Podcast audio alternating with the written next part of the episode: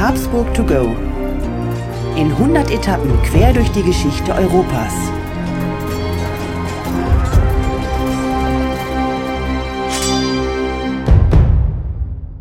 Hallo und herzlich willkommen bei Habsburg to go, der etwas andere geschichtliche Reisebericht. Wir reisen auf den Spuren der Habsburger. Wir, das sind Markus Knapp und mein Name ist Thomas Krug. Hallo Thomas. Markus, ich grüße dich und ganz ehrlich, endlich geht die erste Folge los. Ja. Und äh, ich bin schon gespannt, ähm, was wir heute erleben werden und vor allem, wo wir heute hinreisen. Ja, also wir haben uns natürlich viel Gedanken darüber gemacht, wo die erste Etappe hinführt und aus mehreren Gründen haben wir uns eine Stadt ausgesucht, eine sehr alte deutsche Stadt und die heißt Speyer. Und, und, Markus, da passiert schon das Erste, was uns wahrscheinlich jetzt noch öfters passiert. Klar sind wir vorbereitet auf die Folge. Wäre ich nicht vorbereitet, müsst ihr wirklich mal kurz überlegen, wo ist denn überhaupt Speyer? Ja. Speyer liegt auf der linken Rheinseite in Rheinland-Pfalz, ist ähm, also ganz grob in der Metropolregion Rhein-Neckar zu finden. Also in der Nachbarschaft finden sich Mannheim, Heidelberg, liegt formal in der Pfalz und ist eine wunderschöne, sehr, sehr alte Stadt. Ist äh, schon zu der Römerzeit äh, eine bedeutende Stadt gewesen.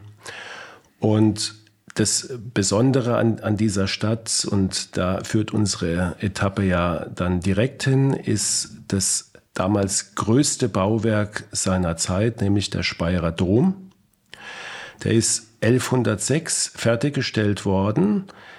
Speyer hatte damals 500 Einwohner, muss man sich mal vorstellen. Und die ja. haben dann ein Bauwerk hingestellt, ja, wirklich als gelernter, studierter Bauingenieur interessieren, Thomas. Das war 134 Meter lang ist eine romanische Architektur, ähm, also ist ein wunderbares Bauwerk, ähm, auch äußerlich wahnsinnig imposant, ähm, auch zur heutigen Zeit noch. Und äh, ich glaube, das, was du jetzt hier gerade sagst, dass die Einwohnerzahl damals 500 waren, ich möchte es bloß noch mal kurz ins Verhältnis setzen. Ich lebe in einem Dorf mit 800 Einwohnern. Ich stelle mir gerade in dem Dorf den Speyerer Dom genau. vor. Das ist ein gutes Beispiel, genau, dass man sich das einfach mal bewusst wird, was, was, das, was das heißt zu der damaligen Zeit.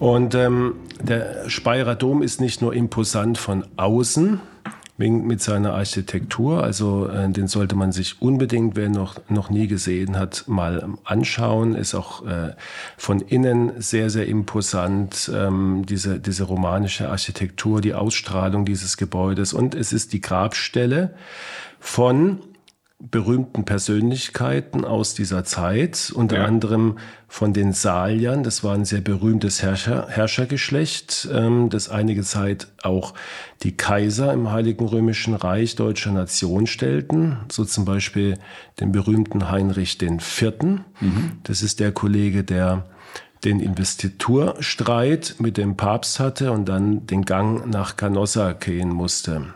Ähm, falls du dich daran erinnerst, also lieber ich Thomas.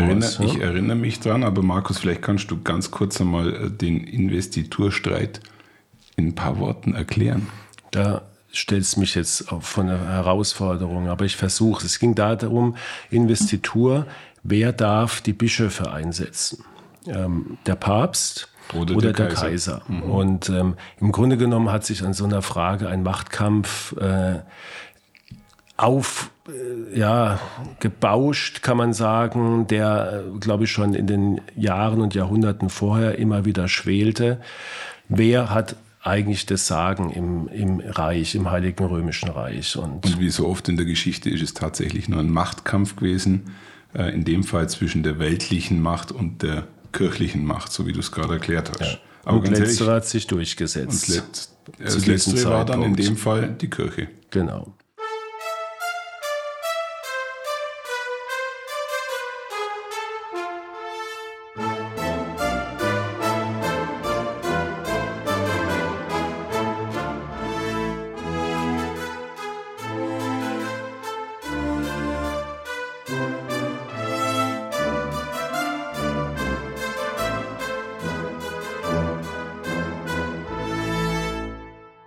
Markus, was hat das Ganze jetzt mit den Habsburgern zu tun?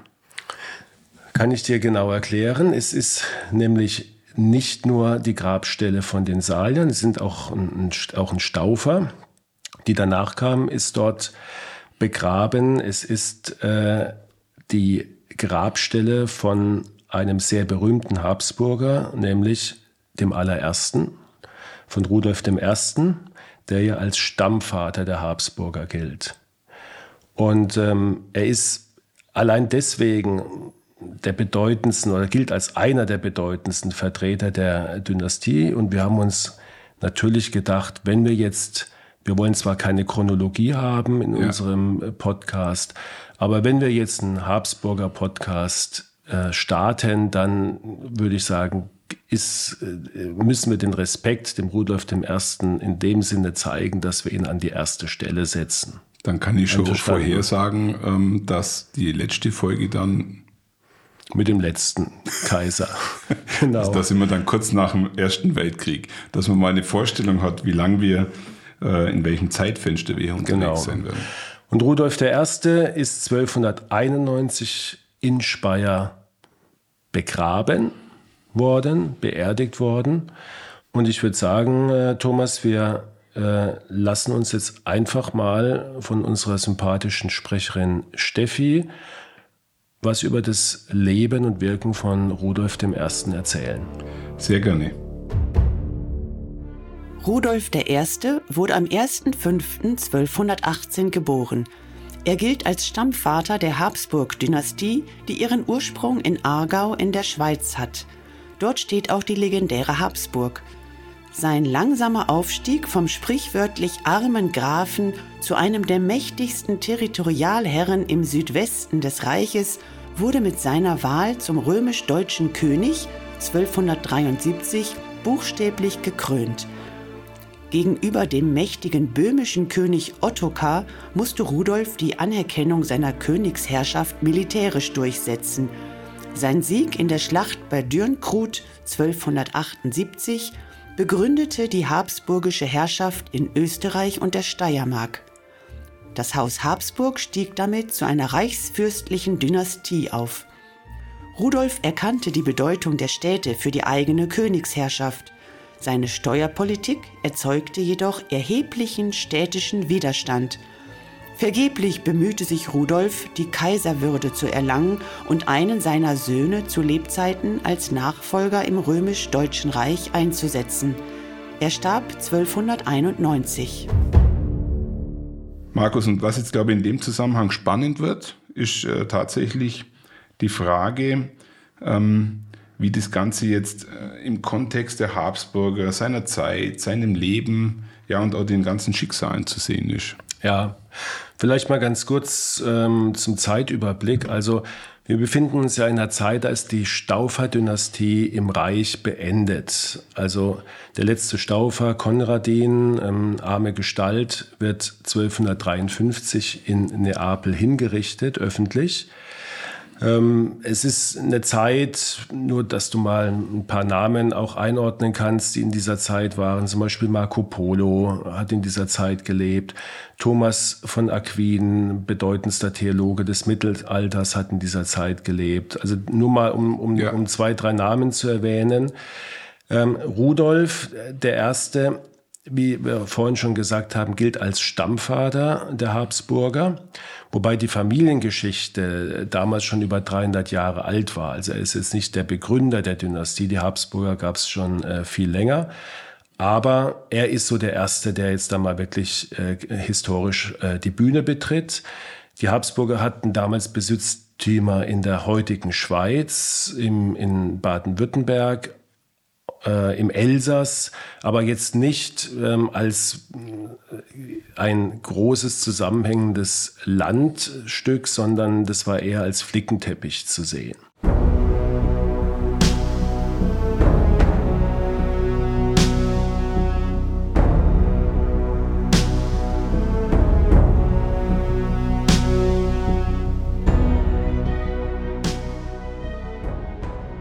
Man sich so vorstellen, dass die Habsburger in ihrer Entstehungsgeschichte sehr rheinbezogen waren, also alles, was am Rhein entlang ging? Kann man sagen, an, den, an dem, an dem äh, Rhein und auch an der Aare, also ja. im Aargau, ja, da ist ja auch die äh, Stammburg, die Habsburg äh, oder Habichtsburg, wie sie äh, früher hieß, äh, ist auch heute noch zu sehen und wir werden sie sicherlich auch besprechen in einer der kommenden Folgen. Ähm, also sie waren, sie waren ganz grob in, im heutigen Südwestdeutschland und in der Schweiz angesiedelt. Und ich glaube, das ist schon ein Aspekt, wo vielleicht nicht jedem bewusst ist, weil die Habsburger verbindet man eigentlich hauptsächlich mit äh, K&K, Österreich und so genau. weiter. War für mich jetzt auch äh, überraschend, dass die Habsburger eigentlich mehr oder weniger Württemberger Schweizer sind, so genau. in ihrem Ursprung. Und das kommt dann später, haben wir ja auch äh, in dem Einspieler gehört. Also äh, mit Rudolf I. wurde dann auch der Grundstein gelegt, dass sich die äh, Habsburger ausgedehnt haben, indem sie den Ottokar besiegt und verdrängt haben, indem sie dann in, in die Stammlande, also in, in das heutige Österreich, ähm, nicht umgezogen, aber sich dorthin orientiert haben.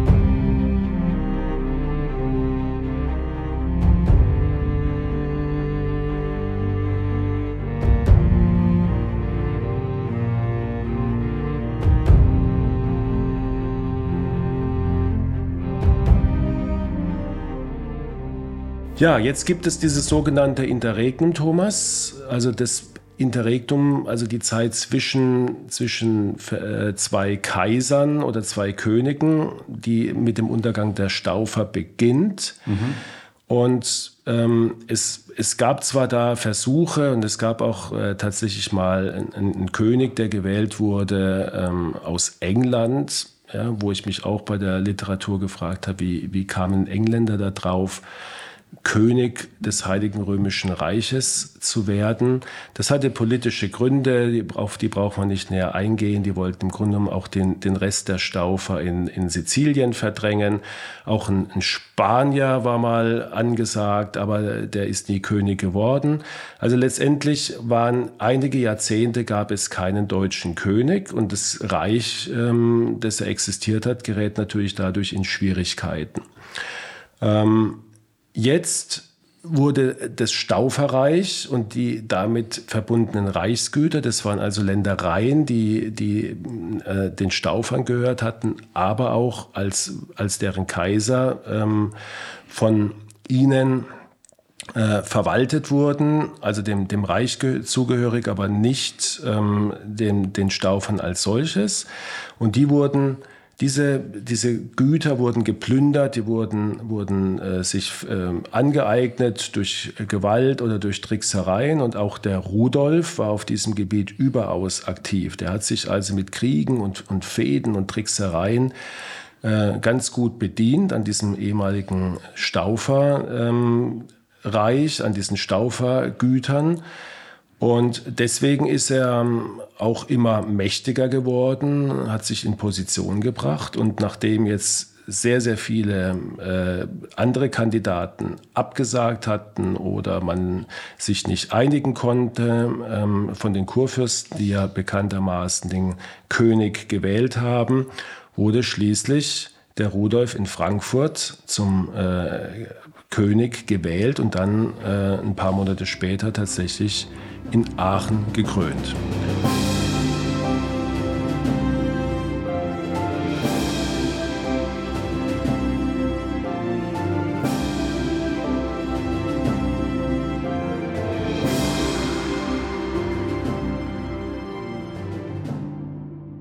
Markus, an der Stelle kurze Frage. Die ähm, Kurfürsten, die du gerade erwähnt hast, die den äh, König gewählt haben, wie darf man sich das vorstellen? War das so wie bei uns der Bundestag, in dem 200 äh, Leute drin gesessen sind und darüber entschieden haben? Oder kannst du das mal ganz kurz erklären?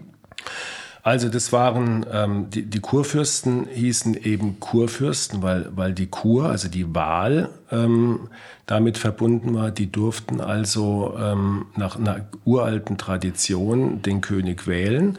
Es waren natürlich äh, die mächtigsten äh, Fürsten, es waren weltliche Fürsten, es waren aber auch ähm, kirchliche Fürsten, also Bischöfe dabei, zum Beispiel der in Köln und mhm. auch der Bischof äh, von Trier war dabei. Und die haben sich also zusammengesetzt und haben überlegt, welchen Kandidaten ähm, wollen wir denn zum König haben? Du kannst dir vorstellen, das ist eben, von daher hinkt der Vergleich nicht wie heute, eine, äh, eine unabhängige, demokratische, geheime mhm. Wahl, sondern da wird natürlich vorher gemauschelt und ja. abgesprochen und vor allen Dingen ist immer sehr, sehr viel Geld geflossen. Untereinander geflossen. Also man hat sich Stimmen erkauft und äh, dadurch seine Mehrheiten gebildet. Genau. Rudolf hat für sich noch in Anspruch genommen, ähm, ein legitimer Nachfolger von äh, dem berühmten Staufer äh, König und Kaiser Friedrich II. zu werden, weil er der Patensohn war und hatte auch äh, viel für Friedrich II. auf dem Schlachtfeld geleistet. Aber insgesamt würde man heute sagen, das war ein Verlegenheitskandidat, ein Kompromisskandidat oder Übergangskandidat, ähm, so wird man das heute ansehen. Er war bereits 55 Jahre alt, also äh, ein bisschen älter wie wir, ein bisschen aber nur und äh, galt damals als uralter Mann. Gell? Ich glaube, in heutiger Zeit würde man sagen, entspricht es 75 bis 80. So oder? ist es, ja. genau. Ja.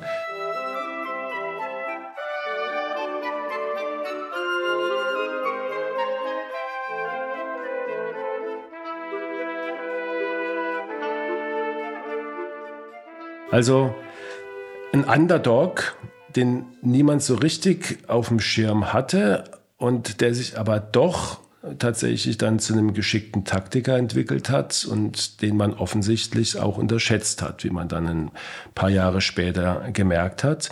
Er hat nämlich sehr geschickt gehandelt, der Rudolf. Der hat dann gerade was das Lehnsystem anbelangt im Heiligen Römischen Reich, hat er äh, grundlegende Reformen eingeleitet und die auch durchgesetzt.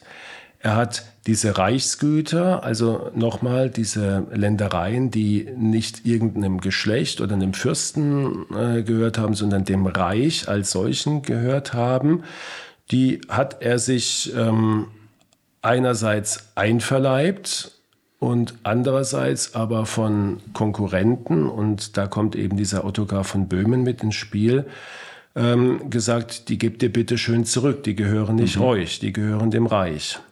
Und ähm, der Ottokar von Böhmen war damals wirklich der mächtigste Potentat äh, im, im, im ganzen Reich, war, hatte ein riesiges Gebiet zu verwalten, hatte auch ein sehr großes Heer.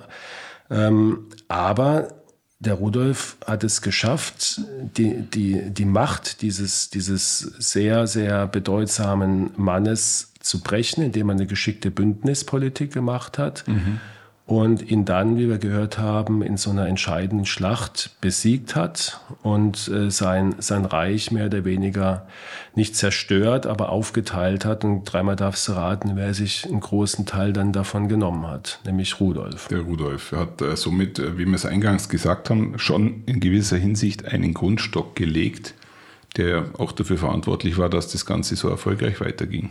Genau. Und hat dann, weil äh, Ottokar von Böhmen auch äh, Ländereien im heutigen Österreich hatte, mhm. äh, also Steiermark und äh, Tirol und ähm, die Kraien. Ähm, da hat er dann seine, seine Nachkommen eingesetzt als Verwalter und er gilt auch als Begründer der legendären Heiratspolitik der Habsburger, auf die wir ja immer wieder in den Folgen stoßen werden ähm, hat also geschickt verheiratet und hat ähm, durch diese Heiratspolitik seine, seine Macht immer mehr ausgeweitet.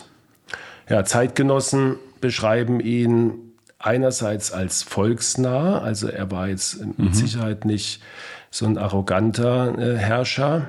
Er war äh, sehr lebenserfahren, weil so viel wurden damals nicht 55 und mit 55 hat man ja in der Regel schon ein bisschen Lebenserfahrung. Er war unkonventionell, aber er hat auch diese, diese Verschlagenheit äh, in seinem Charakter und diese Tricksereien gehabt. Ähm, also er war jetzt mit Sicherheit nicht in jeder Entscheidung ganz korrekt.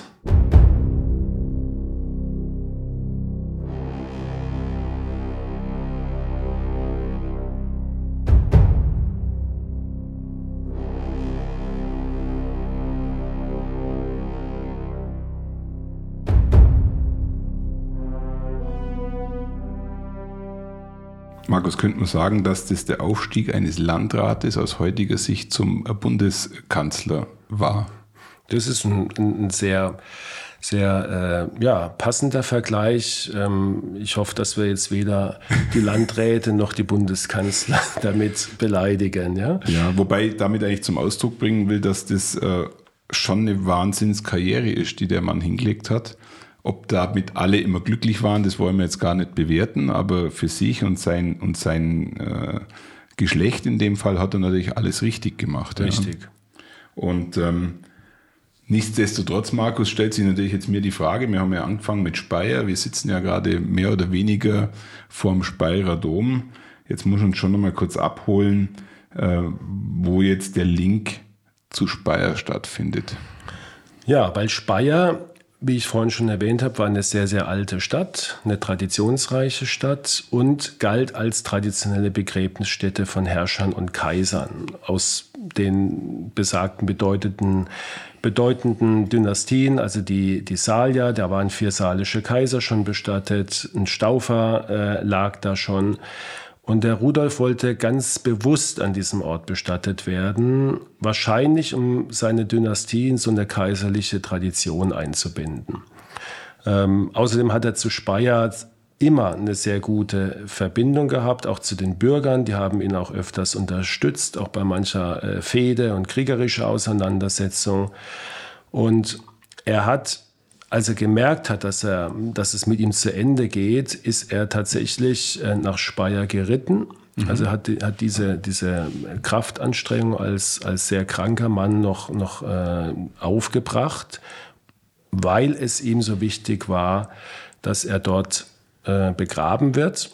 Und wenn du mal jetzt äh, im Speyerer Dom in die Krypta gehst und seine Grabplatte anschaust, ähm, dann wirst du sehen, das ist ein, ein sehr, sehr realistisches Abbild seiner mhm. Person, mhm. seiner Persönlichkeit.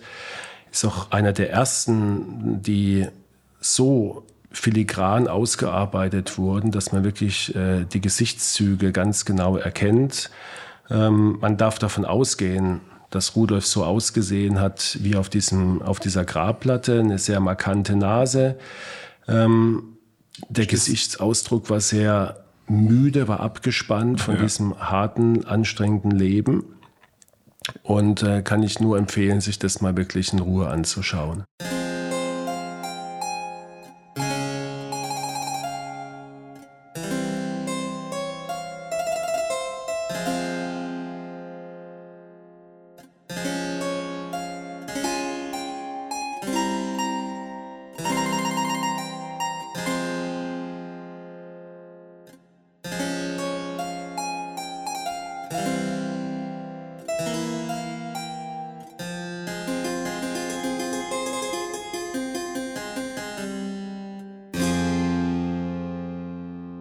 Die markante Nase, ist das schon der Vorbote der Habsburger Nase?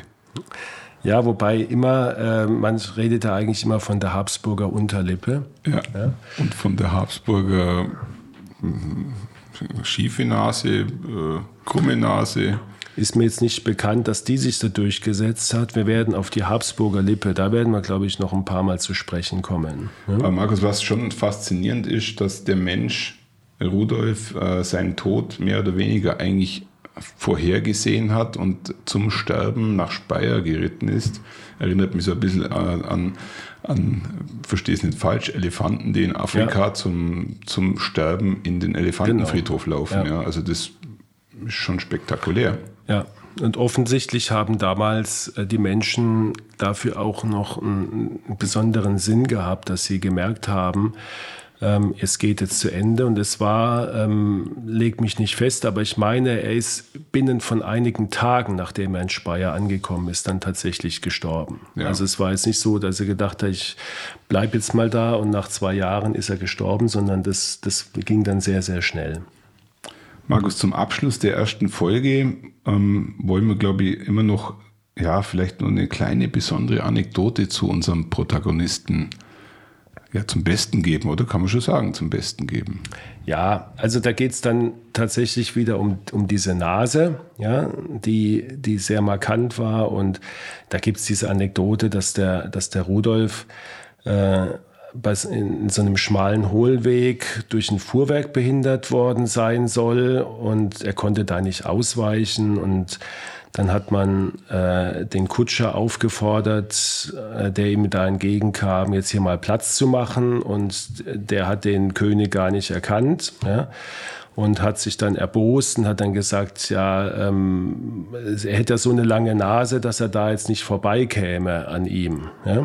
Und äh, dann soll sich Rudolf an die Nase gefasst haben, hat sie zur Seite gebogen und hat dann lachen gefragt, so, ähm, geht's jetzt besser? Kommen Sie jetzt vorbei, so ungefähr, gell? Und ähm, das ist ja, äh, egal ob das je passiert ist, es zeigt ja einfach das, was wir vorhin gesagt haben, dass er offensichtlich so ein bisschen, ja, also andere, so ist es. Ja. Andere Herrscher hätten vielleicht gesagt, äh, den, den Kutscher, den, den lassen wir jetzt äh, ja. hier einkerkern oder, oder sonst was. Gell? Und ähm, er hat es mit Humor genommen. Ne?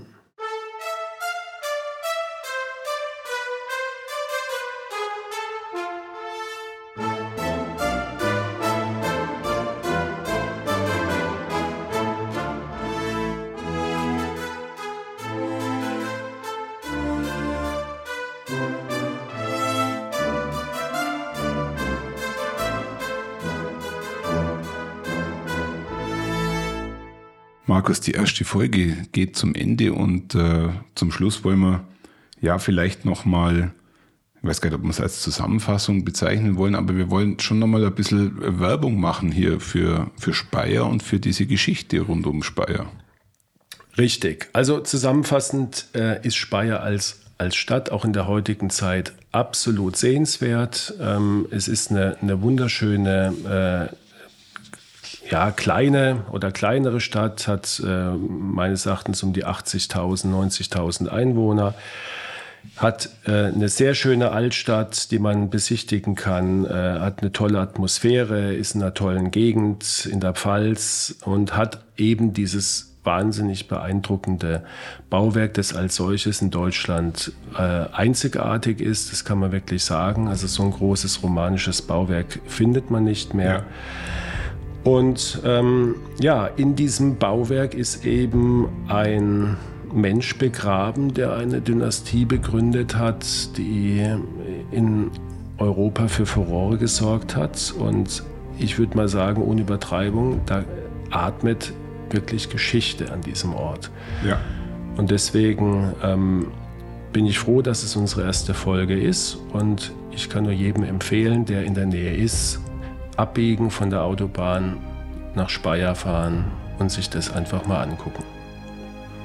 Markus, herzlichen Dank für diese, für diese ersten Einblicke, diese erste Folge und herzlichen Dank für ein Bild, was für immer und ewig in meinem Kopf verankert sein wird. Ich stelle mir jetzt vor, ich war noch nie in Speyer, in Speyer vor dem Dom zu stehen und drumherum befindet sich ein Dorf mit 500 Einwohnern. Das Bild kriege ich gerade nicht so richtig aus dem Kopf, weil das äh, ist etwas, was schon spektakulär ist. Herzlichen Dank. Gerne. Bis zur nächsten Folge, Thomas. Tschüss.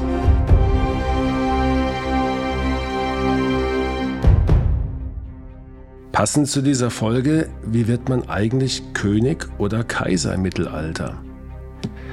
Der Begriff Kaiser wurde ja abgeleitet von dem Wort Cäsar oder von den Cäsaren, Auch das Wort Zar, der russische Zar, kommt daher und beginnt mit Karl dem Großen. Das Krönungsrecht hatte der Papst. So entsteht mit der Zeit das Heilige Römische Reich deutscher Nation. Sieben Kurfürsten wählen den König. Später, als man den Papst nicht mehr nötig hatte, gleichbedeutend mit Kaiser. Jedes Mal gab es einen Wahlkampf. Auch der Papst hatte immer seine Kandidaten. Entscheidend war letztendlich, wie viel Geld man zur Bestechung der Fürsten aufwenden konnte. Was bedeutet Lehnswesen? Es bedeutet, dass ein Lehnsherr, in unserem Fall der König, einem Vasallen, zum Beispiel einem Ritter, im gegenseitigen Treuegelöbnis ein Gut, das kann ein Land oder ein Hoheitsrecht sein, überlässt und zwar auf erblicher Basis.